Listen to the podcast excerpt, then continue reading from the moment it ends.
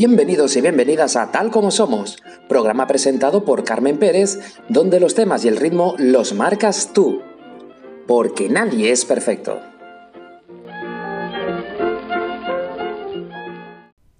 Hola a todos y a todas, qué ganas tenía de estar otra vez con todos ustedes, de volverles a saludar. Y como les adelantaba la semana pasada terminamos una temporada, acabamos la primera temporada con un número que me encanta, el número 13. Eh, Así que esto es verdad, que no quiere decir que vayamos a hacer un alto en el camino, todo lo contrario, de hecho ya estamos preparando la segunda temporada con un primer episodio que tiene pues temas muy interesantes y que seguro les va a sorprender. La semana pasada también hablábamos sobre aducciones extraterrestres y paramos. ¿Por qué? Porque queríamos tratar, eh, seguir hablando de ellas, pero nombrando y hablando sobre una persona que se dedicó aquí en Canarias a hablar sobre estos temas. De hecho, vamos a escuchar la voz de este protagonista. Desde que tengo uso de razón, me, ha gustado muchísimo, me he interesado por todos estos temas. Yo comprendo que al tener experiencia ya las experiencias yo las tuve en el año 60, la primera, y después en el 74 y 75 que para algunos investigadores el hecho de que a uno le entusiasme la idea desde jovencito, bueno, pues puede ser eh, algo que, que piensen dichos investigadores que uno de todo ese material lo invente, ¿no? Pero en mi caso, desde luego, no es así. Entonces, me llamó siempre poderosamente la atención y no solo la cuestión ovni, sino la, todos los fenómenos paranormales. O sea que desde un principio parece ser como que, que estuviera marcado en algo, ¿no? Se trata de la voz de Francisco Padrón, periodista y ufólogo, autor de más de 700 artículos sobre el fenómeno ovni y colaborador habitual de publicaciones especializadas en estos temas. Vamos a hablar de Francisco Padrón con nuestro compañero Juan Carromero, comunicador del misterio. Pero no solo vamos a hablar sobre este tema aquí hoy en este episodio en tal como somos, sino también vamos a hablar de otro tema. Para ello, como siempre, damos la siguiente pista. Es el comandante con la mejor hoja de servicios de la Marina Soviética. Ramius ha entrenado a la mayoría de sus oficiales. Es una leyenda entre la oficialidad de los submarinos. Es el sumergible más poderoso jamás construido. Su nave podría colocar centenares de nucleares cerca de Washington. Nadie se enteraría hasta el holocausto final. Una vez más jugamos una partida peligrosa con nuestros viejos adversarios, la Marina Americana. Su plan es un misterio. Un hombre de sus responsabilidades leyendo libros sobre el fin del mundo. Al parecer sufrió una especie de crisis nerviosa, durante la cual anunció sus intenciones de disparar sus misiles contra los Estados Unidos. Quieren que le demos caza y le destruyamos. Abran con puertas procedimiento de disparo. Navegamos hacia la historia. Haré que vuele hasta Marte. Puede que Ramius intente desertar. Solo eres un analista. ¿Cómo sabes lo que pasa por su cabeza? Te doy tres días para que demuestres tu teoría. Yo no soy un soldado, solo soy analista. Eres perfecto. No soy imprescindible. Está desertando. Apostarías tu vida. Escuchamos un fragmento de la película La Casa del Octubre Rojo, una película del año 1990 donde un submarino nuclear al mando de un prestigioso general de la Unión Soviética, interpretado por el actor Sean Connery, se interna en el Océano Atlántico con rumbo a los Estados Unidos. La CIA, que ignora si pretende atacarles o desertar de su país, encarga al agente Jack Ryan, interpretado por el actor Alec Baldwin, que se ponga en contacto con él para saber sus verdaderas intenciones. ¿Por qué hemos elegido esta película? Porque vamos a hablar sobre un libro, un libro que se titula Veteranos Atómicos, donde hablan los militares que fueron usados como cobayas humanas en detonaciones nucleares. Para hablar del libro tenemos al autor, tenemos a Juan Gómez Ruiz. Y una vez que ya tenemos los dos temas que vamos a tratar en este episodio número 13 con el que damos por terminada esta primera temporada, pero como ya les he dicho, no paramos, sino ya estamos preparando la segunda temporada. ¿Qué nos queda decirles? Que comenzamos.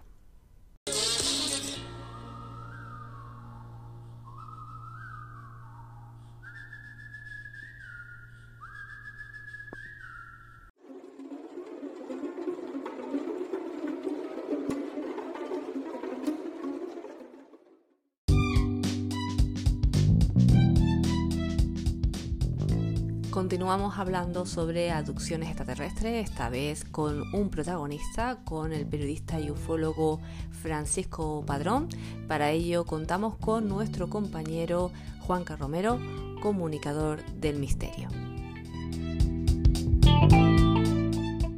El episodio anterior fue bastante intenso, de hecho muchos de ustedes eh, se quedaron como muy contentos con lo que comentamos en él, porque era un tema de los más sugeridos por ustedes, el tema de las aducciones extraterrestres. Hablamos con el compañero Juan Carlos Romero sobre las más conocidas y se nos quedó hablar de una muy importante, se nos quedó hablar de una persona muy vinculada a estos temas, eh, que ya no se encuentra con, entre nosotros. Eh, hablamos del periodista y ufólogo Francisco Padrón. Tanto es así que cortamos la conversación con el compañero, aunque me hubiera gustado seguir, para dedicarnos hoy en este episodio exclusivamente a hablar sobre este periodista, sobre Paco Padrón. Hola Juanca, ¿qué tal? ¿Cómo estás? Hola Carmen, como siempre, muy bien. Me alegro, me alegro mucho, pues lo que comentaba Juanca, que teníamos muchas ganas de hablar sobre Francisco Padrón y bueno, que creemos y que era necesario pues dedicarle un apartado solamente para hablar eh, sobre su trayectoria profesional y sobre sus experiencias en esto de la ufología. ¿Qué nos puedes contar sobre él, Juanca? Hombre, sobre Paco Padrón o Francisco Padrón podríamos hablar de diferentes, de diferentes mm, perspectiva, ¿no? La más conocida o la que trasciende, digamos, eh, en la mayoría es la que tiene que ver con el mundo de lo insólito, el misterio, donde fue todo un maestro, un guía a seguir para muchos, pero eh, no me gustaría obviar lo que yo creo que era su fuerte y lo que realmente se le daba, y era eh, el mundo de la radio, el universo radiofónico, en el que él fue un maestro, no solo maestro, sino además profesor, ¿no? Y, muchos eh, pudimos conocerle en esa faceta, ¿no? Mi contacto personal con Paco Padrón, eh, no tuve muchos, la verdad sea dicha, creo que fueron tres veces, tres ocasiones en los que coincidí con él. Fíjate qué curioso, en ninguna de las tres ocasiones hablamos de misterio, a pesar de que era lo que le guiaba hablamos de radio, ¿no? Y, ahora, si quieres, te, te, cuento un poco el por qué, ¿no? Pues me parece estupendo, sí, porque eh, Juanca hablaron de la radio, como dices tú, ¿no? Una persona con esa información, ¿no? Es curioso, pero como bien dice, es verdad que es una persona muy conocida en este medio. Sí, eh, yo coincidí con él en la época en la que él estaba en Radio Isla, que te puede, te puede venir a la memoria ahora, estaba en Santa Cruz de Tenerife, en un edificio, una zona muy céntrica. Tengo que decir que, bueno, trabajé ahí en Radio Isla, ¿no? En bueno. informativos, o sea que sí, sí. bueno, pues, él trabajó allí en la época en la que estaba César Fernández y otros muchos, y, coincidimos porque teníamos una amiga común. Eh, la que era directora de la radio en la que yo estaba en ese momento, que era Onda Interior Radio, eh, también pues en una calle muy céntrica de la capital. Y coincidimos en estas ocasiones porque tanto él como yo dábamos, impartíamos talleres de radio, cursos de radio por aquellos años, él en Radio Isla y yo mm, pues simultáneamente también los hacía, pero en, onda interior. Y por eso teníamos esas conversaciones radiofónicas de las que eh, aprendí mucho de lo que charlaba con él, eh, pero insisto, jamás, también es verdad que yo en esa época no hacía ese tipo de radio, jamás hablamos de, misterio, aun yo sabiendo ya gran parte de su trayectoria dentro de, ese ámbito. Perfecto, bueno, aprovecho que salió el nombre de César Fernández Trujillo, don César, sí. que bueno, tampoco está entre nosotros, pues una persona que, bueno, un profesional también, eh, al que le tenía mucho cariño y que me enseñó mucho en, este, en esto que es la, radio, ¿no? Que se, que se echa, personas que se echan de menos, sí. Aprovecho la ocasión. Claro, son de esos maestros. Yo recuerdo de César, fíjate, y, sin irnos demasiado, pero yo recuerdo en una ocasión que me dijo algo que otros muchos han repetido, pero a mí solo me lo dijo él, y fue aquella frase de hablen bien o hablen mal, mientras trabajes en la radio, lo importante es que hablen de ti. Y, aquella frase a mí me marcó porque, claro, también eran mis gérmenes, mis inicios a principios de los 90 y, bueno, pues quieras que no, aquel maestro que creó tantas escuelas siempre está eh, permanentemente en la, retina o en la memoria de, uno. ¿no? De muchos, sí, muchos consejos. Era una persona eh, en ese sentido muy generosa, compartía sus conocimientos y, es de agradecer ¿no? que personas tan profesionales y con tanta trayectoria compartan ¿no? ese tipo de conocimientos con el resto ¿no? de los que estamos empezando. Así que por aquí ese reconocimiento y bueno, y ese recordatorio de, una, de un gran profesional junto con Francisco Padrón y bueno, y también, aunque Juan Manuel Pardellas también, todo hay que decirlo, ¿no? Sí, sí, sí, sí. La silla que estamos, pues mira, no nos dejamos a, a nadie por el camino. Bueno, pues como bien dices, un gran profesional del medio, amante de la radio, pero bueno, que, que tenía mm, esa curiosidad, ¿no? Eh, y como dices tú, fue una persona que también pues admirada por eh, personas que llevaban esa labor en aquel tiempo, ¿no? Como era, por ejemplo, Jiménez del Oso o Juan José Benítez. Era como un referente aquí de estos temas en Canarias. Sí, de hecho, de hecho, eh, Paco Padrón eh, era el enlace del misterio en España, el enlace en Canarias. Es decir, cuando se hablaba de algún tema que tenía que ver con Canarias, no había otro, no había otra opción. Luego había algunos satélites o lacayos que le pululaban alrededor rapiñeando la información, pero que en aquel momento era él. No había, no había otra, otra posibilidad, ¿no? Y él, conocedor de que eso era así, también, y yo creo que esto todos tenemos nuestra porción, también sabiéndolo, pues jugaba con viento a favor y cuando se le llamaba desde Radio Nacional de España o desde la propia cadena SER, etcétera, eh, bueno, pues él jugaba a aventajado en estas tierras o, que se entiende, lo digo con afecto, a Marqués del Misterio, al Marqués del Misterio en Canarias, sin duda alguna.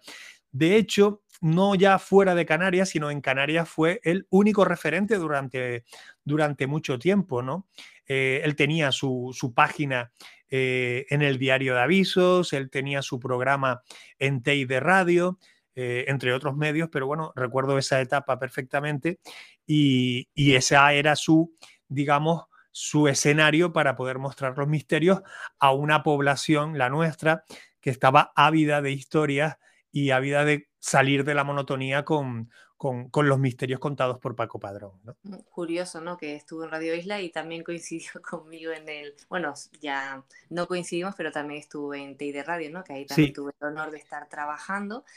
Y bueno, son más de 700 artículos, que son bastantes los que escribió, por lo que tengo entendido sobre el fenómeno OVNI. No sé si alguno más, pero bueno, que ya 700 son bastantes.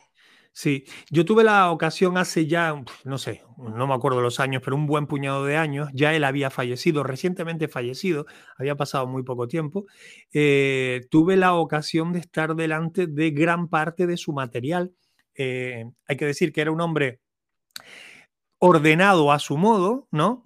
Eh, él, encontraba el orden en aquello, el que lo veía desde fuera decía, esto es imposible encontrar nada de información aquí, y estuve delante de muchos de esos documentos, de esas cientos y cientos de diapositivas que tenía en su archivo, y realmente había material muy curioso, muy, muy llamativo, ¿no? Porque al final él, aunque el tema de la ufología, el tema del fenómeno ovni era, vamos a decir, su abanderado, eh, él tocaba todos los palos como buen divulgador, digamos, eh, se preocupó por interesarse por otros fenómenos como la fantasmogénesis, aunque en menor grado, y, otro tipo de, palos, eh, enigmas de la iglesia, etcétera, este, otro tipo de palos del, misterio.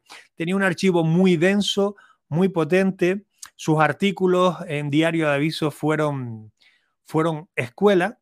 Debo decir que yo me siento realmente eh, ¿cómo decirlo?, eh, honrado porque años después de haber él fallecido, pasé yo a escribir la página en Diario de Avisos de Misterio, la página dominical Ángulo 13, y pasé a hacer el programa de Radio del Misterio de TEI de Radio Onda Cero, que en mi caso se llamaba pues también Ángulo 13. Es decir, de algún modo fui ocupando esos nichos eh, de divulgación que, que él dejó y que de alguna manera, y en, que se me entienda, lo digo con mucho cariño, yo notaba, especialmente en el estudio de radio, no tanto en la prensa escrita, porque es como es de fría, eh, pero sí en el estudio de radio notaba eh, que Paco Padrón no se había ido de allí, ¿no? Especialmente cuando tratábamos en el programa Ángulo 13 eh, enigmas de, relacionados con, la ufología.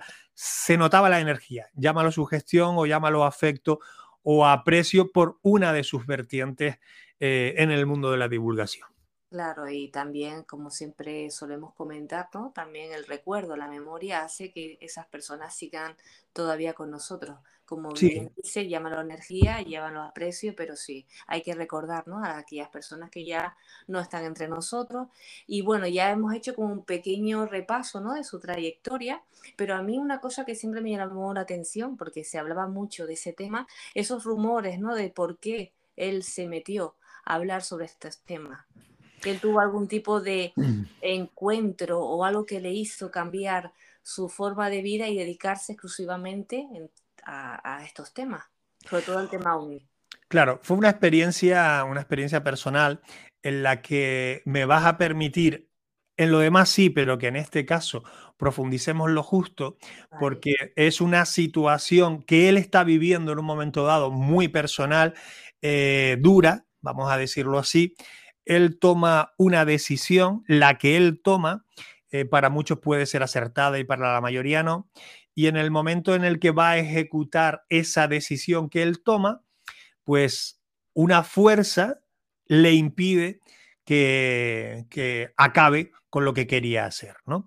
Eh, digamos que en ese momento tiene un contacto extraterrestre, esto siempre según sus palabras, eh, un contacto que dice tú no te puedes ir de aquí porque tienes una importantísima misión que cumplir.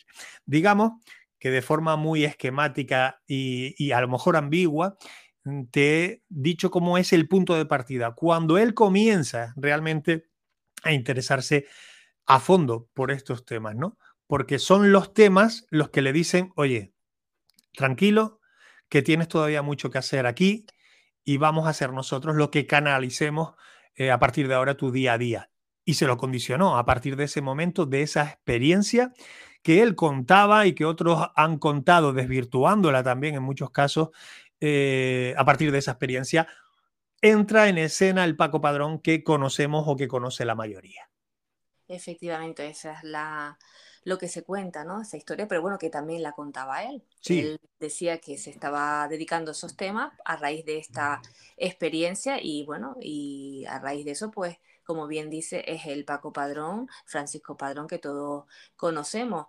Eh, también, aparte del tema OVNI, eh, bueno, eh, porque él se centraba, corrígeme si me equivoco, Juanca, mucho con experiencias vividas, por ejemplo, en lugares así muy enigmáticos o lugares de referencia del tema único aquí en Canarias, como puede ser la Montaña Roja. Él contaba alguna experiencia ¿no? vivida allí o de alguna persona desaparecida en ese entorno.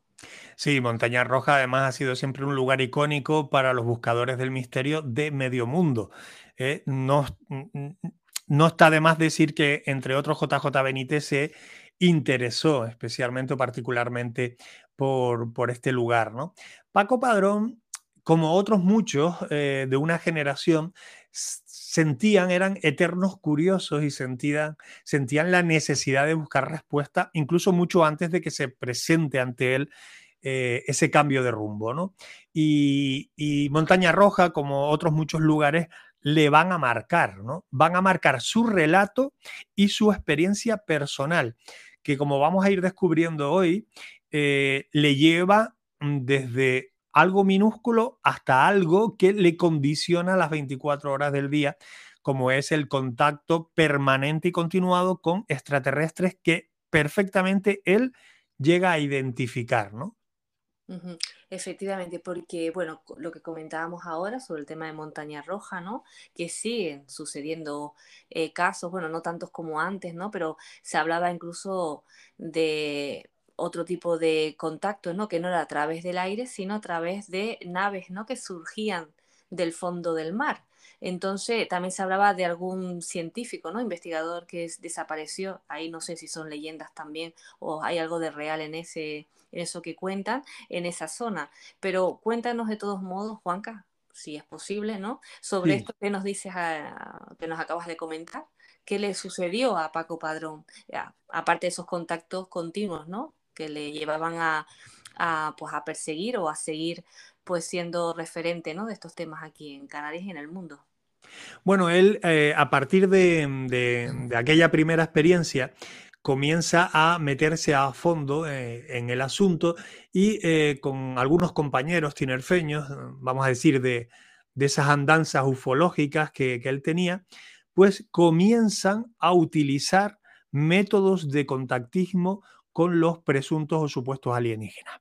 Y para eso, entre otras cosas, se vale del el tablero Ouija, que, de esto da para capítulo aparte en alguna ocasión, pero eh, utiliza algo que eh, estaba extendido en los años 70, hay que decirlo, y en los 80 incluso, la práctica de la Ouija. Bueno, pues se utiliza el tablero con, eh, Para quien no sepa, el tablero tiene el alfabeto impregnado, escrito sobre, sobre la superficie, y, hay un objeto, normalmente, pues una cosa que se llama la planchette, es como una lágrima de madera plana que va marcando eh, las letras del alfabeto para ir formando la palabra o la frase que te quiere comunicar esa presunta eh, entidad. ¿no? Eh, se habla que también se puede utilizar un vaso. Bueno, pues vamos a hablar con, vamos a hablar del vaso, ¿no? Bueno, pues a través de ese tablero y de ese vaso, él y estos compañeros establecen contacto con entidades alienígenas. Y esto es interesante porque incluso llega un momento en el que las, llega a identificar, ¿no? Llega a hablar de que eh, llegó a contactar con seres de Urano, de Plutón, de Marte, de Venus, de incluso astros ajenos al propio sistema solar. Eh, recuerdo que él explicaba cómo los, de Saturno, los artunianos, ¿no? Eh, pues le daban instrucciones de, cómo iban a ser los próximos días, de qué iba a pasar, de dónde o cómo contactar. Es decir, se establece, entre comillas, un diálogo, una conversación a través del tablero Ouija que, resulta sumamente interesante porque nos vamos a encontrar incluso eh, extraterrestres que contactan con él explicándoles cómo su nave se había estrellado en París hace más de 1500 años, y, otro tipo de historias que parecen lo absurdo, pero bueno, es la que se contaba, ¿no? Claro, como bien dice, bueno, la Ouija en aquel entonces hasta se llegó a comercializar en su momento como un juego para niños, ¿no? Y era como un método utilizado, la verdad que es curioso que se utilizaba por este tipo de temas, pero él lo hacía con otros compañeros y si le funcionaba, la duda es si todo eso que le comentaban, ¿no? Que le decían a través de la Ouija, eh, se llegó a documentar, si llegó a a comprobarse, ¿no? Como este hecho que nos comentas, ¿no? De ese ovni que se estrelló en Francia. Bueno, claro, 1500 años antes, imagínate cómo vamos a encontrar, claro, no hay referencias, ¿no? Pero sí es verdad que Paco Padrón iba eh, tomando, eh, como no podía ser de otra manera, tomando notas de todo aquello que él iba eh, en ese proceso viviendo, ¿no? De todas formas, Carmen, que no te extrañe el hecho de que hayan personas, y en la ufología hay muchos, que utilizan el tablero Ouija para el contactismo. Eh, en el año 2007, aquí en Tenerife, eh, un investigador nacional muy conocido eh, viene hasta la isla, bueno, vamos, visitamos Barranco de Badajoz, entre otros lugares, y él me propone subir a las cañadas del Teide para hacer una sesión Ouija para entrar en contacto con unas entidades alienígenas que él ya tenía identificadas. Y te estoy hablando en el año 2007. Torpe de mí, torpe de mí, le dije que no, que yo esta forma de investigar no la entendía, en aquel momento no entendía qué relación podía tener una cosa con la otra y dije que no. Hoy no lo diría. De hecho, he dicho que sí a otras muchas cosas que a lo mejor hace 20 años hubiera dicho que no también, ¿no? Claro, bueno, pero bueno, que en aquel entonces, pues me imagino que te, aparte eso también impone, ¿eh? Yo te digo, a mí me lo comentan ahora y digo que no. no por nada, sino porque siempre he vinculado eh, la Ouija con, aparte, que me, tú sabes que yo soy amante del cine, con desgracias, ¿no? Como la hagas, acabas siempre mal. Sí. Pero bueno, que bueno, es verdad. Este hecho, eh, desconocía este hecho. E, es verdad que la, la Ouija no es recomendable, su práctica no lo es. Eh, el mal llamado juego de la Ouija no es ni juego siquiera, ¿no? Aunque fue vendido como tal durante muchas décadas. Eh, y no lo recomendamos porque quienes hemos experimentado bajo un control yo creo que bastante importante, quienes hemos investigado con ella, experimentado con ella, hemos descubierto que es muy desagradable en muchas ocasiones la experiencia y que depende en qué cabeza eh, entre esa información puede afectarle de una manera u otra, ¿no? especialmente al profano en el mundo del misterio y la experimentación, ¿no? Por eso es que no se recomienda. Pero eso no quita para que, por eso lo he sacado a colación, nombremos que todavía hoy en día muchos de forma seria y que se entienda coherente, utiliza la Ouija como una herramienta más, como puede ser la grabadora, la Spirit Box o una videocámara eh, para, para, la experimentación eh, parapsicológica o en este caso ufológica. Perfecto, bueno, pues ahí queda, te digo, es un dato que, que, desconocía porque como que siempre se relaciona pues a otro tipo de medio, ¿no? Para captar o, o contactar, mejor dicho, con el tema pues de los espíritus, ¿no? Con los personas que ya no están entre, entre nosotros, nunca para contactar pues con seres de otros planetas o de donde tengan que venir. Eso ya no, lo, no, lo, sabemos, lo desconocemos. Eh, bueno, por lo que has insinuado, lo has hecho tú en algún momento, no para contactar con estos gentes, ¿no? Sino con otro tipo, ¿no?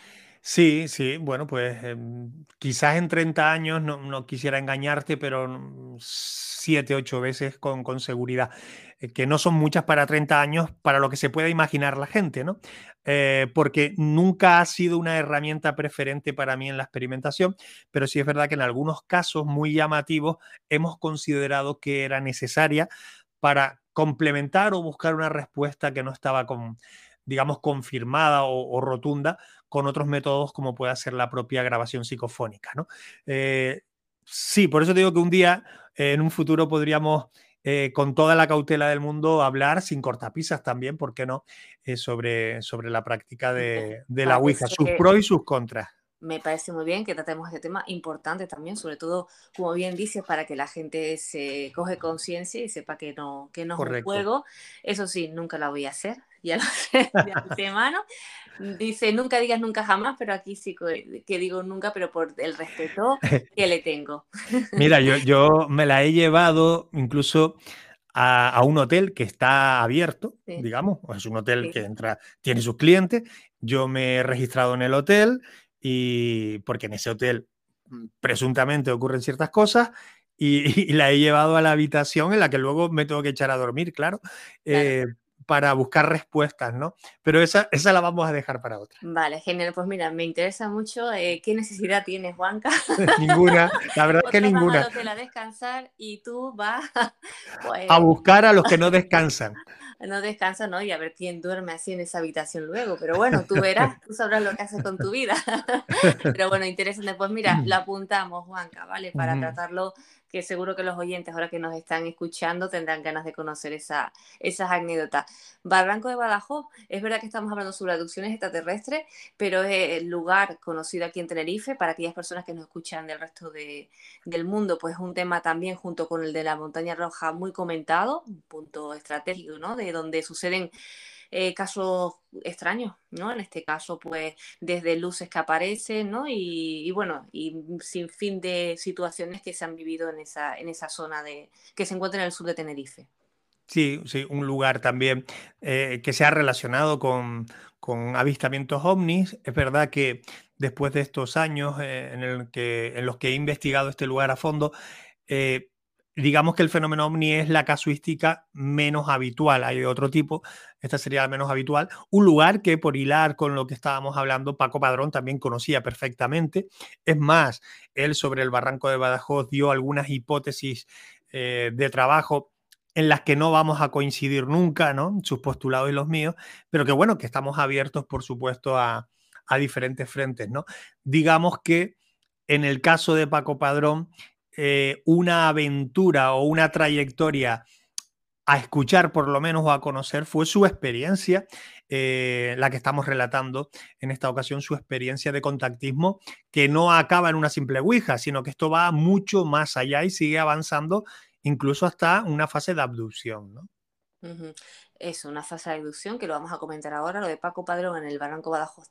Tengo que decir que soy una de las afortunadas que tiene algunas de las fotografías que él sacó en esa zona, las tengo en mi poder, las tengo ahí guardadas como oro en paño, eh, donde se ven una serie de luces, ¿no? Y después también se hablaba de puertas, eh, ¿no? De, no sé... Adimensionales o dimensionales. Efectivamente, eh, leyendas, historias como la niña de las peras, y, pero eso da para otro programa. Pero bueno, el tema de las aducciones, estamos hablando de aducciones extraterrestres, él comenta que se puede decir que tuvo una experiencia de esas características. Exacto, a raíz de esos contactos previos que tiene con, con, estas entidades alienígenas, como decíamos antes, bueno, pues comienza eh, a tener, digamos, eh, la posibilidad, esas fases previas a el avistamiento y posterior, digamos, eh, abducción. La actividad de este grupo del que él se rodea les lleva a citarse, a tener una cita previa con estas entidades y así el 9 de mayo de 1975 fueron convocados este grupo a la carretera de los Campitos en la isla de Tenerife a las 9 de la noche donde en principio debían presentarse cinco naves. Cinco. Tremendo. Sí, es decir, está dando una cifra y un lugar y una hora exacta. Por lo tanto, si tú tienes esa información, los Campitos, 9 de mayo del 75 a las 9 de la noche, ¿tú qué harías? Yo iría. Claro. Claro, pues fueron. Mm. Llegaron a ese mirador. Desde ahí se ve, para quien no conozca la isla de Tenerife o esa zona concreta, se ve todo Santa Cruz, la capital, y allí se pusieron a esperar. Es verdad que eh, la cita a esa, a esa hora, a las 9 de la noche, no se produjo, es decir, hubo un retraso, mm, tampoco fue un retraso grave. Eh, las entidades, presuntas entidades, se excusaron a través de la Ouija diciendo que llegarían en cuestión de minutos. Es decir, estas entidades alienígenas avisan eran educadas, sí, sí. ¿eh? que eso no lo hace mucha gente hoy en día, ¿eh? por lo menos tenían respeto por la gente, en este caso por eh, Francisco Padrón y las personas que estaban ahí. Esperando, claro, dice, no te vayas, colega, porque a través de la Ouija Phone, yo la llamo así, la Ouija Phone, le dice, oye, no te vayas, que tranquilo, que nosotros vamos a aparecer. Y al parecer aparecieron cinco luminarias de color anaranjado y blanco, que eh, se presentaron delante de ellos en el cielo, eh, varias de ellas encima incluso del puerto, de la zona del puerto en la ciudad, y otras llegaban como desde, la, desde el lado eh, derecho, desde la zona sur, digamos, ¿no? Bueno, pues aquellas luces eran naves, siempre atendiendo al testimonio de, Padrón, ¿no? eran naves de unos 30 metros de diámetro, con tripulación de seis seres en cada una de ellas, según estas propias entidades fueron confirmando. Bueno, pues esta experiencia que vivieron ahí en el Mirador de los Campitos, que fue realmente eh, tomada como una prueba muy sólida de que aquello era cierto por parte de este grupo, supuso el comienzo de una serie de contactos eh, cercanos, cada vez más cercanos, eh, en ese año 1975 especialmente, no todo se limitó a, a, esas observaciones, sino ahí sí ya entraríamos en la abducción que se produce en la playa de las Tejitas, en la zona de la Tejita. Claro, la cuestión es, ¿esa abducción fue mm, consentida o fue algo que surgió así como la mayoría de los casos que conocemos, que no tienen conocimiento de que se va a producir? En este caso, claro, claro. Es interesante la pregunta, Carmen, porque aquí podríamos eh, hacer mil lecturas. De entrada, vamos a decir que sí era consentida porque el 9 de junio del año 75, eh, un robot alienígena que se hacía llamar, eh, creo recordar, OPAT, OPAT 35, eh, se identificaba con ese nombre, convocó urgentemente a través de la Ouija a Paco Padrón, a Emilio Burgón y a José Manuel Brito, a, estos tres a estas tres personas, a las 11 de la noche en la playa de la Tejita, de forma urgente. Tenían que ir. Esto está en el sur de la isla de Tenerife para los que nos escuchan desde fuera. Bueno, pues ellos llegaron, ¿vale? En lo alto, digamos, del horizonte de ese oscuro océano a esa hora de la noche, imagínate, empiezan a ver cómo aparece una serie de focos luminosos de un color violeta que ellos, ellos interpretaron como que era la nave de estos interlocutores con los que habían quedado, ¿vale? Piden una señal, piden una señal y efectivamente estaban ahí, responden con un fogonazo, eh, un fogonazo tan fuerte que a ellos los deja, no digo aturdidos, pero a partir de ese momento los recuerdos pasan a ser vagos, imprecisos, son recuerdos un poco etéreos. Los tres recuerdan estar ya de regreso a Santa Cruz eh, por la carretera, por la autopista, y no recuerdan qué pasó, cómo llegaron hasta ese punto. Es decir, desde el fogonazo hasta ellos verse en la carretera, ahí hay una laguna, unos vacíos eh, en lo que, bueno, no saben qué hicieron. Lo que hacen más o menos durante, durante un tiempo prolongado, ¿no? Concluyen ellos que hay un espacio de tiempo perdido en el que no se sabe dónde ha estado, dónde han estado. Eh, contactan con los seres de Urano a ver si eh, podemos saber qué ha pasado. Finalmente, ellos no tienen el recuerdo de lo ocurrido y si no tienen el recuerdo de lo ocurrido, ¿cómo Paco Padrón llega a describir lo que vivió durante ese tiempo? Porque esto es una laguna que muchos tienen. Es muy sencillo. Se somete a una hipnosis regresiva para rescatar la memoria de esos minutos que tiene perdido, que no recuerda qué, hizo durante ese tiempo, ¿no? Entonces, pues en este caso, ¿no? Él recurrió también a otro de los métodos que se suelen utilizar en este tipo de situaciones, a la hipnosis eh, con un profesional, se supone, y eso estará todo recogido también. ¿Y qué contaba o qué documentación hay respecto a esto y, y qué se cuenta en ella, si lo sabes, claro? Penty Raste, que era este médico eh, hipnoterapeuta, ¿no? Eh, Raste es quien se encarga eh, de corroborar los detalles de esta historia, ¿no? A través de diversas sesiones, Padrón, Bettencourt, hay que decir que Brito no quiso, sentía miedo de hacerse una regresión y no quiso, pues empieza a darse los detalles de qué ocurrió en esos minutos como hablamos de Paco Padrón, vamos a centrarnos en, eh, en su caso, ¿no? Él en esa regresión dice que después de ese fuerte fogonazo, de ese flash en la playa, ve un pasillo, un pasillo lleno de lucecitas eh, en el que le espera un ser con escafandra, como si fuera un astronauta, ¿no? le someten a una serie de pruebas a través de, un casco él dice que tenía 23 cables, que, se le puso ese casco con 23 cables, o sea, pudo contarlos, y eh, le arrancaron incluso un mechón de pelo del pecho. Eh, no sabe muy bien por qué, pero se lo arrancaron. Vamos a pensar que para analizarlo, o, vete tú a saber qué, ¿no? Tras eso, tras ese brevísimo análisis con el casco y ese arranque de mechón de pelo, lo devuelven a la playa. ¿Qué dice Burgón? Bueno, coincide a grandes rasgos con el testimonio eh, regresivo de Paco Padrón. Lo único que el caso terminó por formar parte de, la literatura, digamos, de los ovnis y se ha ido aderezando y se ha ido adornando con el paso de los años y las décadas, un poco con la exageración, creo que innecesaria por parte de los protagonistas y actualmente de la brutal exageración y desvirtuación de la propia historia por parte de los que me permito el lujo llamar lacayos del original. Eh, lo que hoy nos llega como la información del expediente Paco Padrón está muy desvirtuado respecto incluso a lo que él llegaba a contar, ¿no?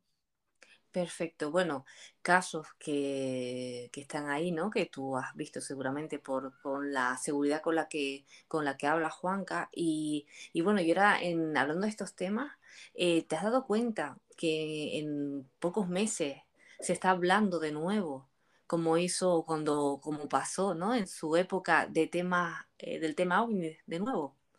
Sí, y, este punto, a ver, el, concepto ufológico eh, es la gran prostituida del mundo del misterio, y lo voy a explicar en, medio minuto. De toda la temática que tiene que ver con lo insólito, y aquí ya hemos tratado algunos temas variopintos, la ufología es siempre la maltratada, la que mm, más se critica y más se cuestiona, y también la gran olvidada por etapas. ¿no?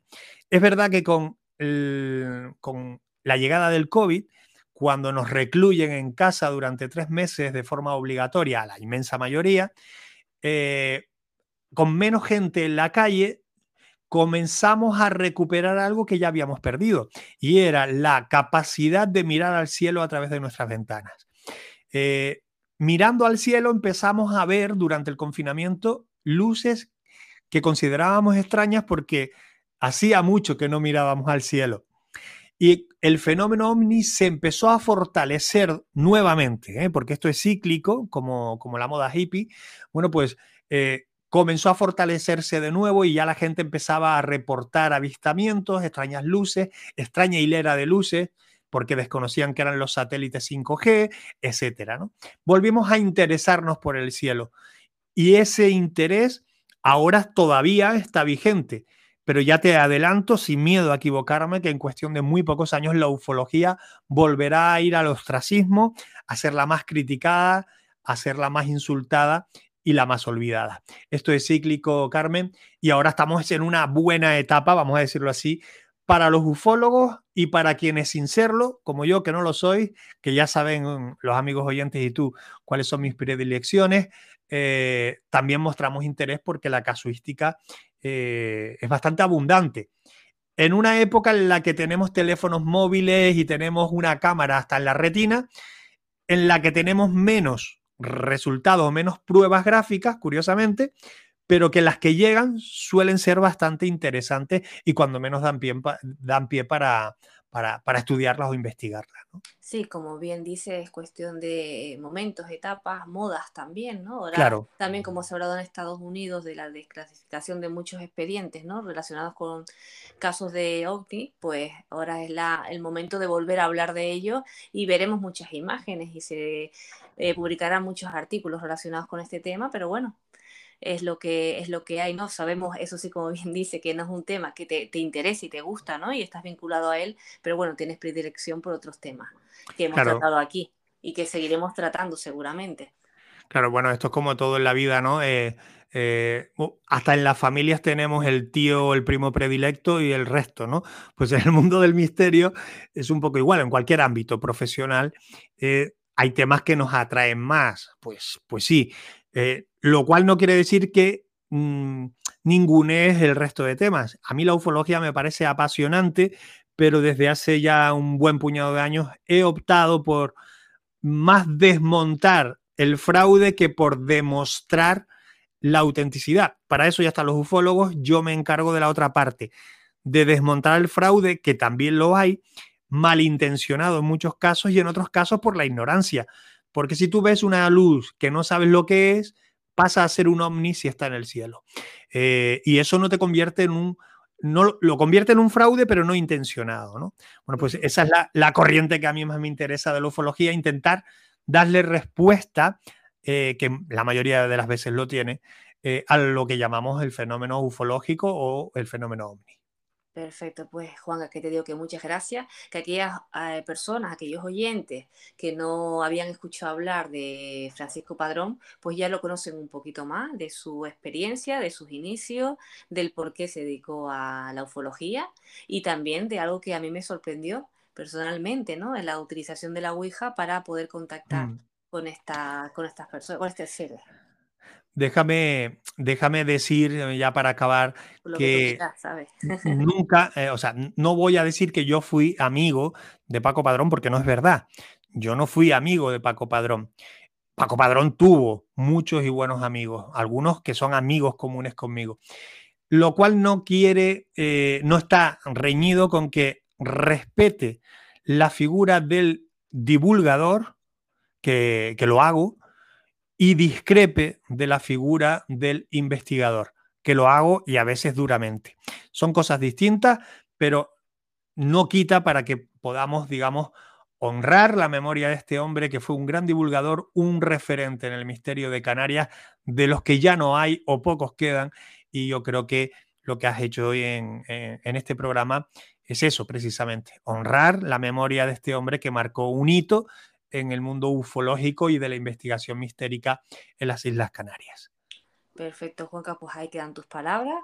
Es lo que tratábamos aquí, ¿no? El darle ese reconocimiento como una persona pues que aportó mucho en estos temas cuando realmente no se hablaba en Canarias de, de ello, ¿no? Y él fue el precursor y el que hizo pues que estos temas estuvieran ahí presentes y que muchas personas después continuaran su, su legado, ¿no? De una manera o de otra, cada uno como Claro. lo sabe hacer. Claro.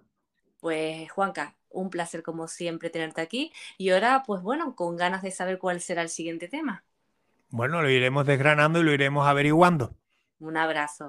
Un Hasta abrazo siguiente. grande. Gracias. Hasta luego. Chao. May it be an evening star shines down upon you. May it be Ha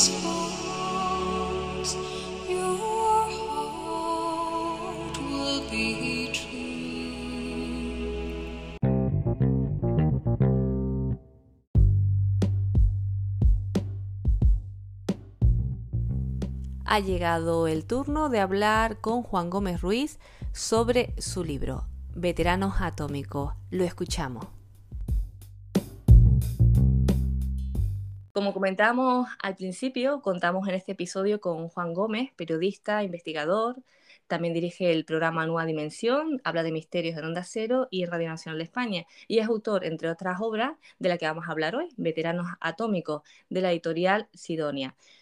Darle las gracias por estar aquí con nosotros y bueno, es un libro bastante complejo, por lo menos a mí me llamó tanto la atención, ¿no? El que una persona pues investigara sobre este, este tema, ¿no? Que son sobre militares que fueron usados como cobayas humanas en detonaciones nucleares. Vamos primero a saludar a Juan. Hola Juan, ¿qué tal? ¿Cómo estás? Hola, pues un placer estar contigo y con todos tus oyentes, cómo no. Igualmente, Juan, pues eso, que es un libro que llegó a mí y me llamó mucho la atención la temática. ¿Por qué? eh, veteranos atómicos. ¿Por qué esta, este tema? Mm.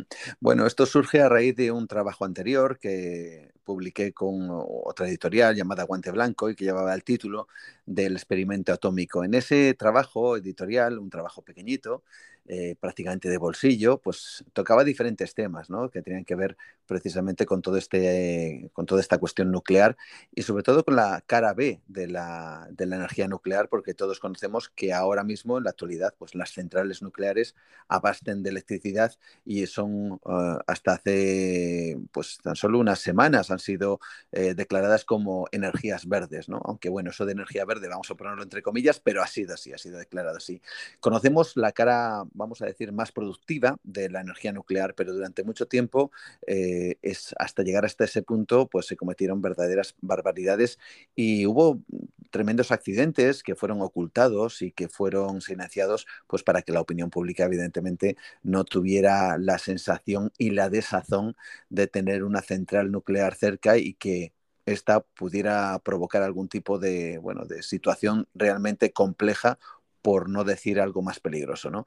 Bueno, a partir de ese momento, a partir de ese viaje, a partir de ese trabajo en donde yo hablo de, de accidentes ocultados, de, de, proyectos secretos, también de experimentos que se realizaron uh, con humanos para ver el grado de, de, uso que podía darse la radiación y sobre todo eh, cómo esta afectaba al ser humano, pues a partir de ahí me topé con, con algo que yo desconocía, y, pero que en otros países eh, está muy presente, sobre todo principalmente en, en, Estados Unidos, en el Reino Unido y en Francia, que también eh, también eh, hay en, el, en, la actual Rusia, la que era antigua Unión Soviética, aunque de esta última tenemos muy poquitos datos. Y era que el, el, estos gobiernos, estos países, al ser potencias nucleares, habían decidido utilizar esta misma tecnología y estas bombas eh, que todos ya conocemos que pertenecen al arsenal de todos estos países, eh, habían utilizado a muchos de sus soldados, pero también a población civil,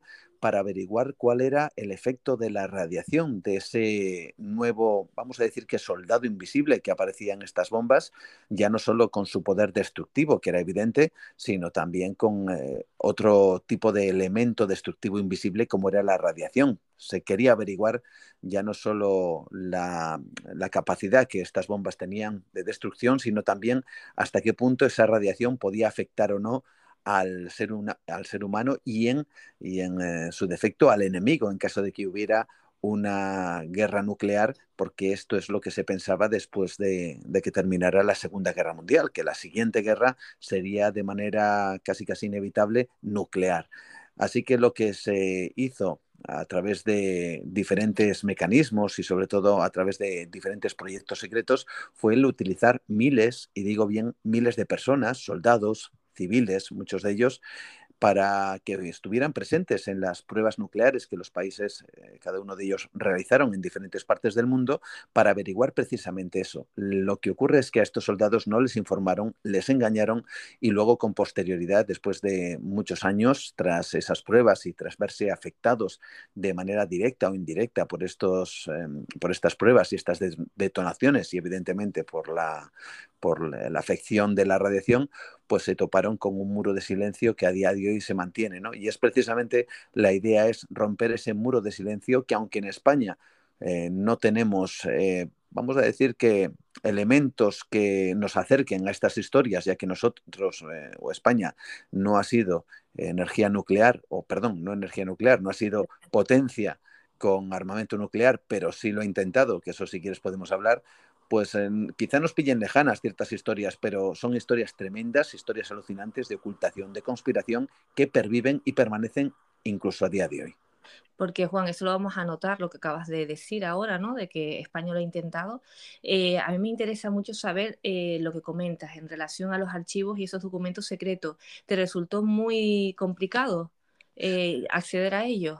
Mm, la verdad es que sí, sí fue complicado. Es un trabajo este que tienes en las manos, veteranos atómicos, mm, un trabajo de investigación de más de prácticamente cinco años, más de cuatro años, cinco años prácticamente. Y, y todo viene a raíz de, mm, bueno, la idea, ya no solo hablar de las eh, bombas nucleares, de las pruebas que estos países realizaron en diferentes partes del mundo, sino hacer algo realmente difícil y era contactar y poder hablar con los militares, los que sobrevivieron que estuvieron presentes en esas pruebas. Y claro, esto era muy complicado, ¿no? Sobre todo porque tenemos que pensar que en países como Estados Unidos o el Reino Unido, el haber pertenecido al ejército, aunque ya seas un jubilado, eso, bueno, tiene ciertas connotaciones, eh, sobre todo teniendo en cuenta que esta gente estuvo eh, presentes en pruebas que fueron secretas en su momento. ¿Esto qué significa? Pues que llegaba un periodista desde España llamando a, a la Asociación de Veteranos Atómicos de Estados Unidos, que existe, para preguntar ciertas cosas que tenían que ver con experiencias que ellos habían tenido y experiencias que eran de alto secreto.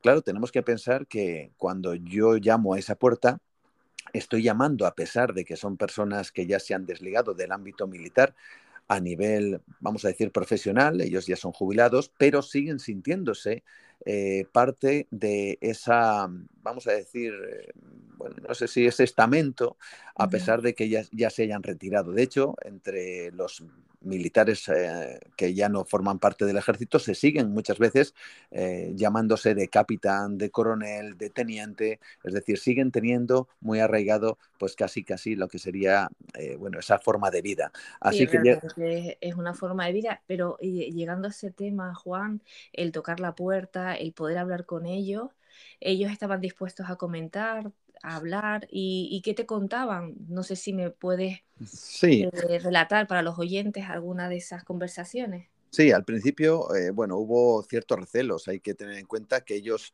manejan material sensible incluso a día de hoy, porque estuvieron presentes en esas detonaciones y tienen documentos y tienen fotografías inéditas que solo les pertenecía a ellos.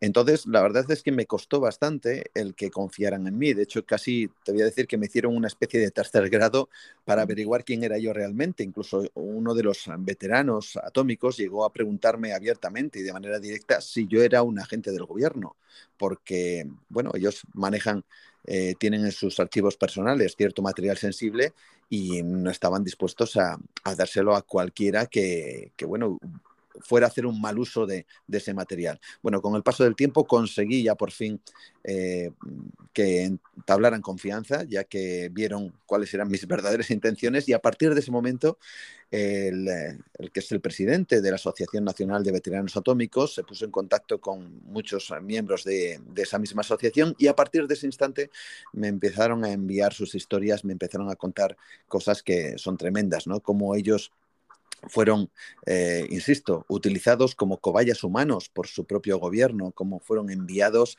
a diferentes detonaciones eh, que se realizaron ya no solo en Estados Unidos, en el desierto de Nevada, que es uno de los lugares quizá más conocidos en el mundo, sino también otros que desde luego nos sorprenden porque son muy alejados y, y bueno, eh, la huella que ha dejado la presencia de las bombas nucleares principalmente estadounidenses, es muy clara a día de hoy. Hablamos, por ejemplo, de las Islas Marshall en el Pacífico Sur y como parte de esos eh, veteranos me contaban que ellos fueron enviados a esos lugares. Tenemos que pensar que, eh, estamos hablando de, soldados con 17, 18, 19 años, nada que ver con esa imagen que tenemos del aguerrido soldado que aparece en las películas, sino que eran eran prácticamente niños que, que, se habían enrolado en la Marina llevados por la euforia de haber sido uno de los partícipes ganadores de la Segunda Guerra Mundial.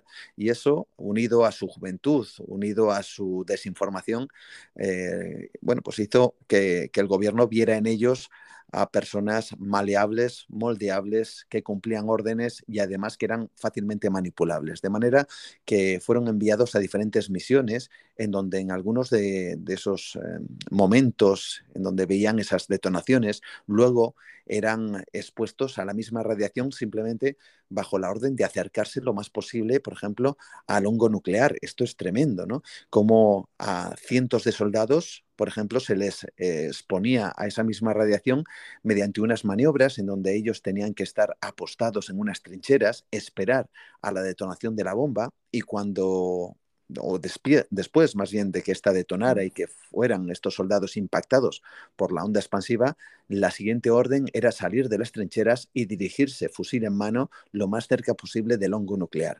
¿Para qué? Pues para comprobar hasta qué punto podía un soldado permanecer en un entorno radiactivo, pues haciendo todo tipo de maniobras antes de caer eh, prácticamente fulminado por esa misma radiación. Estos eh, veteranos me contaron cómo en alguna ocasión veían a sus compañeros desvanecerse literalmente en, eh, a, a, los pocos segundos de entrar en ese entorno radiactivo, como algunos de ellos eran recogidos por las fuerzas sanitarias, metidas en un helicóptero y jamás les volvían a ver. ¿no? Esto era tan solo un ejemplo de los muchos que, trato en este libro y además eh, lo hago directamente bajo el prisma de sus protagonistas, porque las cosas que yo cuento eh, tienen que ver con las entrevistas que he podido tener con algunos de estos veteranos atómicos que sobreviven pero a pesar de su avanzada edad, no significa que no hayan sufrido problemas de salud derivados precisamente de, estos eh, efectos radiactivos y también algo que me parece muy interesante, que es con sus descendientes, con los hijos, con los nietos de estos veteranos, algunos de ellos ya muertos, pero que han sufrido las consecuencias de ese legado radiactivo que sufrieron sus propios padres. Es lo que quería comentarte, ¿no? Que el libro relata, cuenta eh, pues los testimonios de, esta, de estos protagonistas de primera mano y bueno, que ya no solo, solo ellos, sino también las vivencias a nivel psicológico y también sus descendientes. Y ellos tienen esta asociación, eh, Juan, eh, han conseguido algo con el, como dices tú, con ese miedo, ¿no? De que incluso sospechaban que podía ser tú del gobierno, eh, en cuanto a indemnizaciones y demás, o ellos están, no sé si en ese sentido me puedes contar algo. Bueno, ellos están mm, trabajando para que sea reconocida su labor, porque hay que tener en cuenta que ellos viven como una especie de, de, dos mundos. El mundo, vamos a decir, militar, en donde ellos están orgullosos de haber participado incluso en estas mismas pruebas, si esas pruebas servían para vamos a decir que eh, los beneficios hacia la nación, ¿no? Si es que esto se puede denominar de alguna forma, pero ellos ahora mismo lo que quieren es que ese sacrificio sea recompensado o por lo menos que sea compensado. Ya no vamos a decir recompensar, sino compensar el sacrificio.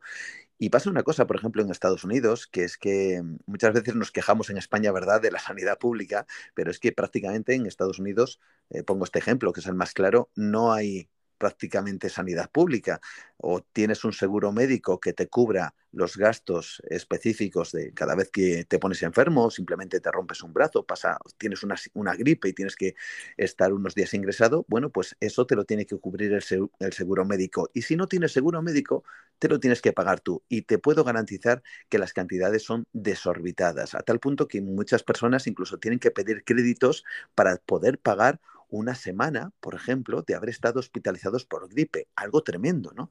Bueno, pues en Estados Unidos pasa una cosa con los militares y es que estos eh, tienen, vamos a decir que un beneficio, ellos también, estos veteranos atómicos, tienen un beneficio en cuanto al hecho de que la sanidad, bueno, les cubre de alguna forma todos esos tratamientos derivados de, las consecuencias, por ejemplo, de la radiación. Pero ¿qué es lo que ocurre? Y aquí viene quizá una de las partes más tremendas y que conecta con la actualidad, y es que algunos de estos veteranos atómicos han muerto porque hubo un escándalo que saltó a, sobre el año 2012, 2014, que, bueno, que implicó a varios hospitales en donde en los hospitales eh, les pasaba una cosa, si, si, no hay un seguro médico, si el, eh, el propio paciente no puede pagar eh, los servicios que ofrecen, y, quien, y en este caso era así, porque los veteranos tenían, vamos a decir, que cubiertos todos esos gastos,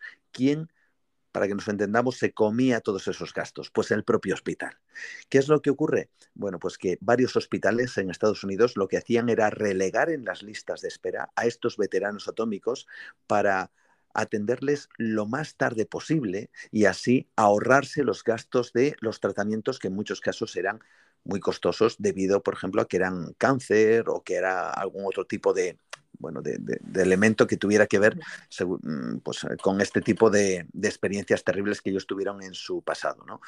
¿Qué es lo que ocurre? Bueno, pues que en, ese, en esas listas lo que hacían era esperar a que literalmente algunos de estos veteranos se murieran para no tener que utilizarles como, como, como, pacientes y de alguna forma evitar así y ahorrarse sus tratamientos. ¿no? Para que veamos esto, eh, que por un lado afecta a todos estos veteranos y que les está llevando a reclamar y reclamar eh, todas las ayudas posibles y sobre todo que paguen los directores de estos hospitales eh, con prisión, con cárcel, por, por, las cosas que han llegado a, a, a realizar para que estos hombres y estas mujeres, que algunas hay, no, no reciban el, el beneficio que, que, ellos esperan. No, y gracias siempre a eso, a la investigación, como trabajos como los que estás haciendo tú ahora, ¿no? Todo esto sale a la luz y es bueno que existan este tipo de asociaciones. Para terminar, eh, Juan, de nuevo agradecerte que estés aquí con nosotros. Eh, de los relatos que escuchaste, de todo lo que pudiste investigar, ¿cuál fue, si hay alguno, eh, que te haya impactado más? Ese bueno. nivel de crueldad, ¿cuál fue el que dices tú, Dios mío, eh, qué maldad, ¿no? O qué crueldad eh, la de, de, ¿no? de la humanidad en estos casos, ¿no? Bueno, hay muchos, ¿no? Hay casos terribles, pero fíjate, yo me quedaría quizá con un proyecto que, que tuve la oportunidad de, conocer eh, parte eh, de los informes que fueron desclasificados y que fue un proyecto secreto llamado Proyecto 4.1, en donde no estaban implicados, que también algunos de estos veteranos, pero sí parte de la población civil, los nativos que vivían en las Islas Marshall, en el Pacífico Sur.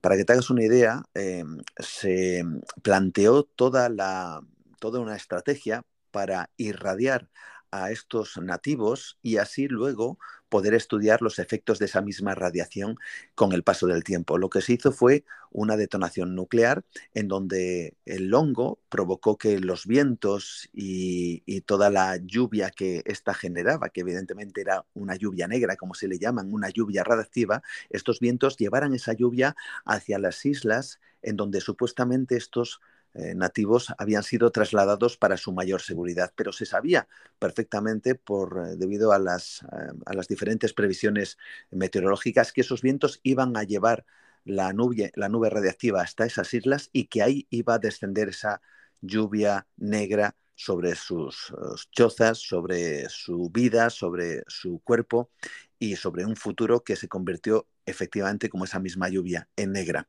¿Qué es lo que pude descubrir con ese proyecto 4.1? Bueno, pues que efectivamente estos nativos fueron irradiados y lo que hicieron los norteamericanos una vez que estos, eh, los marseleses, eh, acabaron contaminados fue llevar allí supuestamente médicos para ayudarles, pero que en realidad lo que estaban haciendo era tomar muestras de tejido. Incluso hay testimonios tremendos en donde una mujer relata cómo a su madre, que estaba moribunda debido a la radiación, la abren en canal, la sacan órganos internos, los meten en un bote, se, la lleva, se llevan esas muestras y dejan a la madre tirada muerta en el suelo. ¿no? Imagínate ese espanto que produce todo eso y sobre todo los testimonios. Claro, porque son absolutamente reales. Bueno, pues a, a, día de hoy el gobierno norteamericano, a pesar de la desclasificación, todavía hay miembros del proyecto existiera porque evidentemente el, el admitir que todo eso eh, se hizo a instancias del propio gobierno norteamericano es eh, casi casi un delito de, contra la humanidad, ¿no?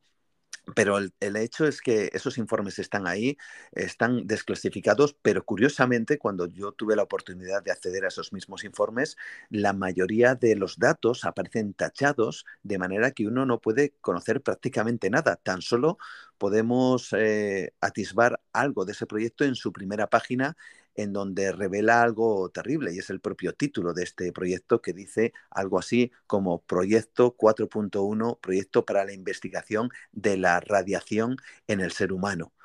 Por lo tanto, deja muy claro qué es lo que se pretendía en ese mismo proyecto y las fotografías, algunas de ellas desclasificadas que acompañan a ese informe, son tremendas.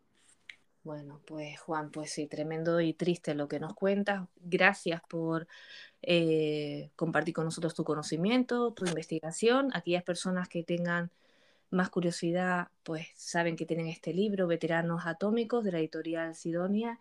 Gracias de nuevo y esperemos tenerte por aquí otra vez. Pues cuando queráis, cuando quieras, Carmen, estaré encantado de estar ahí con todos vosotros. Igual, un abrazo fuerte. Hasta un abrazo. Gracias.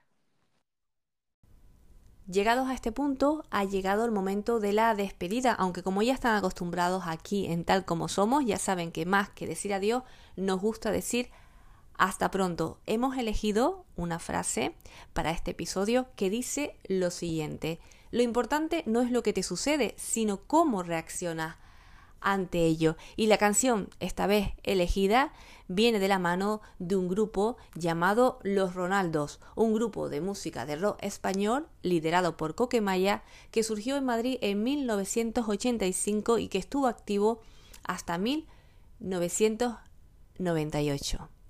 ¿Qué les digo? Que sean felices, que disfruten del camino, porque nadie es perfecto.